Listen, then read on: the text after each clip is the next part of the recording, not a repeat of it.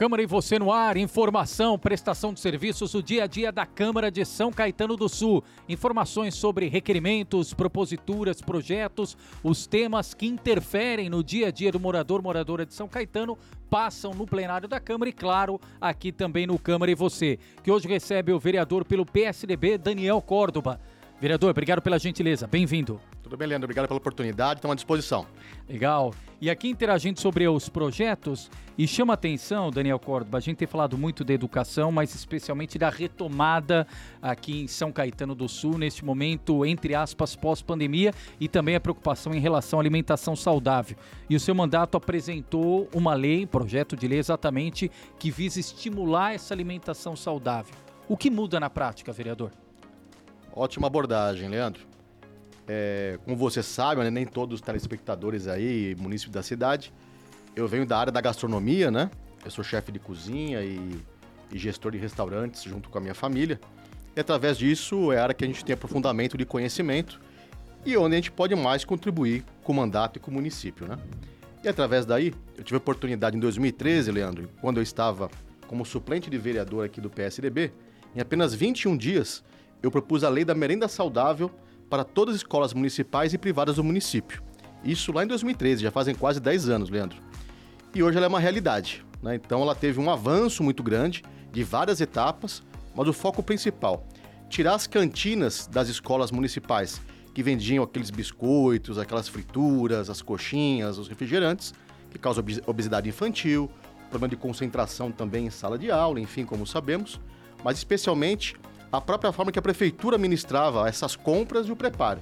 Então, tirando salsicha, suco de pozinho, refrigerante, fritura por imersão e assim sucessivamente. Depois foi almejando também a troca desses produtos por mais frutas, legumes, produtos saudáveis. Então, são já nove anos de evolução desse projeto e chegando hoje em dia em projetos já de maior escala, né, como o almoço na escola, também o atendimento a celíacos também das escolas municipais, enfim, é um projeto que eu fico muito feliz com a minha profissão eu estou contribuindo também como Não, vereador. Sem dúvida, é uma iniciativa importante e na prática, vereador, por exemplo, precisa do profissional da nutrição nas escolas, isso já está em prática também para fazer esse acompanhamento dessa alimentação saudável?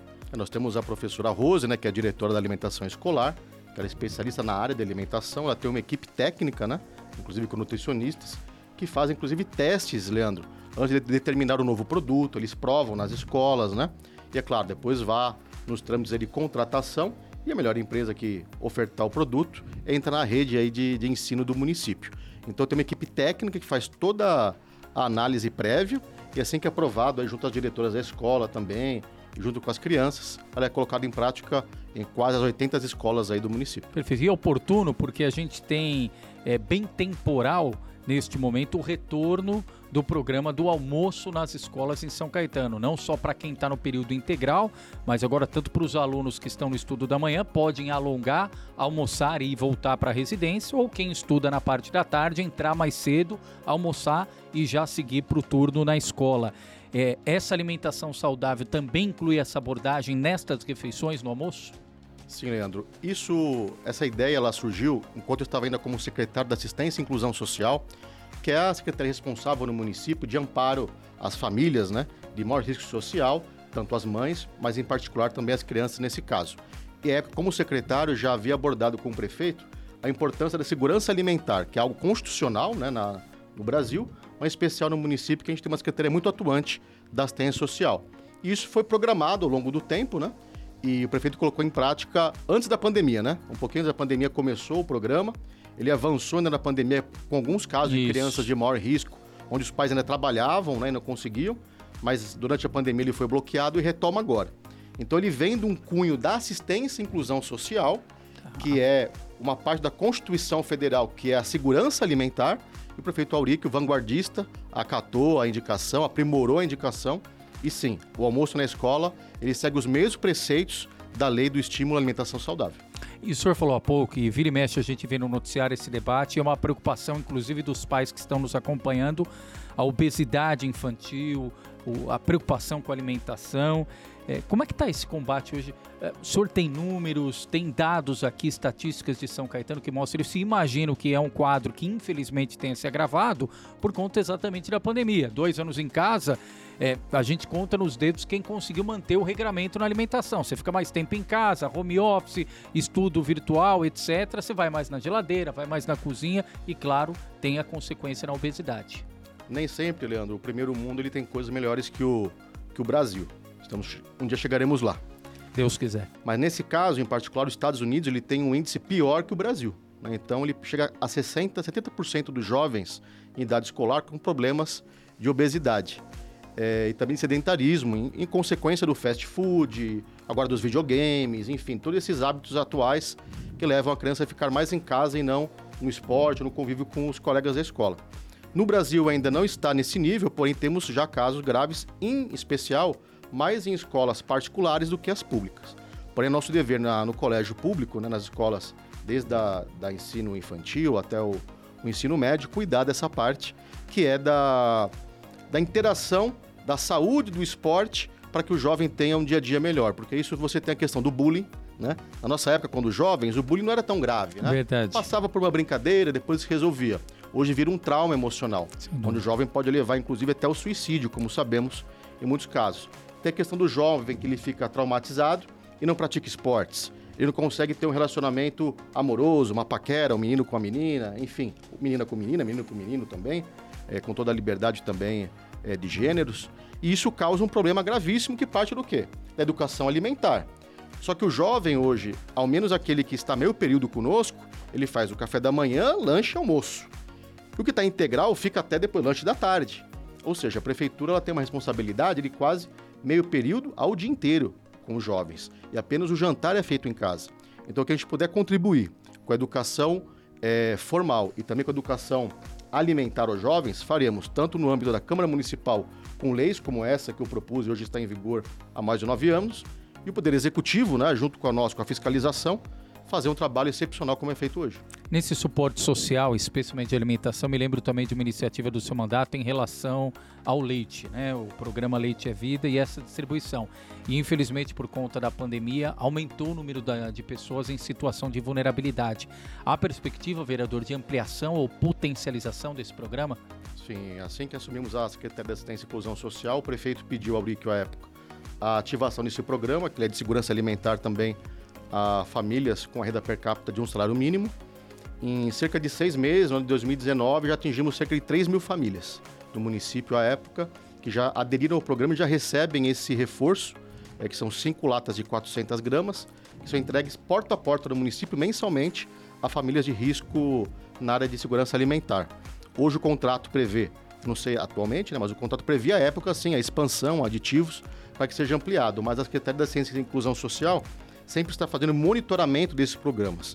E se ela verifica que é uma tendência de fragilidade econômica das famílias, ela rapidamente ela, ela luta, ela briga para que o contrato seja ampliado junto à Secretaria de Planejamento. Então é algo que a gente sabe que na área pública não é tão rápido como a área privada, mas assim esse monitoramento, isso é também o secretário Tiago Mata, que sempre teve na área da saúde, ele é dedicado também às causas sociais, pode contar com o nosso apoio nessa ampliação se necessário. Ah, e falando em ampliação, também outra pergunta que a gente sempre ouve na cidade, é importante aqui no Câmara e Você a gente discutir, é a possibilidade de ampliação das cestas básicas, também pela mesma proteção social e para atender essas pessoas em situação de vulnerabilidade. Há essa perspectiva?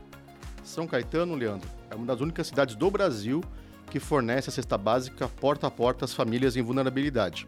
Segue a mesma regra, né? Um salário mínimo per capita por família e também ela entrega porta a porta às famílias.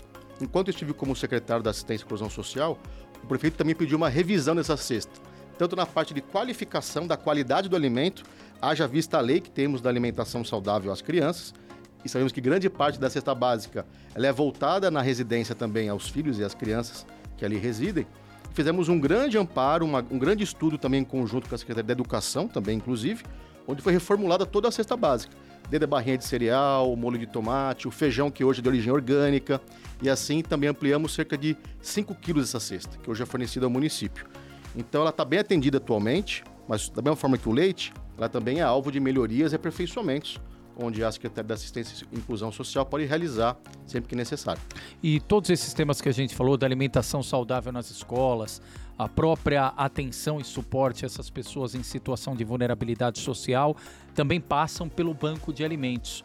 É, tem que ter uma gestão também muito atenta nesse sentido, é, na, na, seleção dos alimentos que recebe. Claro, toda doação é muito bem-vinda, mas para também ter esse olhar e esse cuidado da triagem, da alimentação saudável, desde o banco de alimentos, vereador. Sim, nós temos uma, uma lei que está em tramitação aqui na Câmara, inclusive com a moeda PET, né, de, ligada a esse mundo verde atualmente, né, onde o município ele, ele poderá, se a lei sendo aprovada e, e anuída aí pelo Poder Legislativo e Executivo, a moeda verde ela poderá é, ser uma de troca, onde o munícipe deverá levar isso ao banco de alimentos e poderá receber em troca um kit de alimentos desse, desse próprio banco. Então, uma inovação que estamos fazendo aí, ligando a parte ambiental com a questão também da segurança alimentar. À época, o prefeito e a doutora Denise sempre tiveram um sonho, a Denise em especial, um sonho muito grande de implantar isso em São Caetano. Já tinha um exemplo aqui é, do CRAISA, né, enfim, de Santo André, que é um exemplo né, de efetividade, é, inclusive com um centro logístico né, muito grande, um entreposto de alimentos aqui no ABC. E seguindo esse exemplo de Santo André, com a primeira-dama de Santo André, a doutora Denise, eu participei também à época dessa construção. E como secretário da Assistência e Inclusão Social à época, eu fui o coordenador é, do Conselho Municipal ligado né, a, ao Banco de Alimentos, que hoje é um sucesso. Né? Ele arrecada toneladas de alimentos por mês destinados a ONGs municipais, em especial atualmente. O que eu quero expandir, ampliar, Leandro, é que os munícipes também vulneráveis, eles possam, através da moeda PET, que isso é de larga escala né, no município, eles possam fazer a contrapartida também é, do plástico para reciclagem ao Saesa e receber em troca também um kit alimentar. E para a gente finalizar, vereador, antes das considerações finais, também é importante, graças a Deus, um novo momento da pandemia, a gente pode dizer que agora, literalmente, mandato 100% também presencial, porque praticamente desde 2020, começou 2021 ainda na pandemia, agora 2022, ambiente, rotina, tudo voltou ao normal agora, vereador? Praticamente sim, Leandro. Temos as sessões plenárias já é, presencial, né?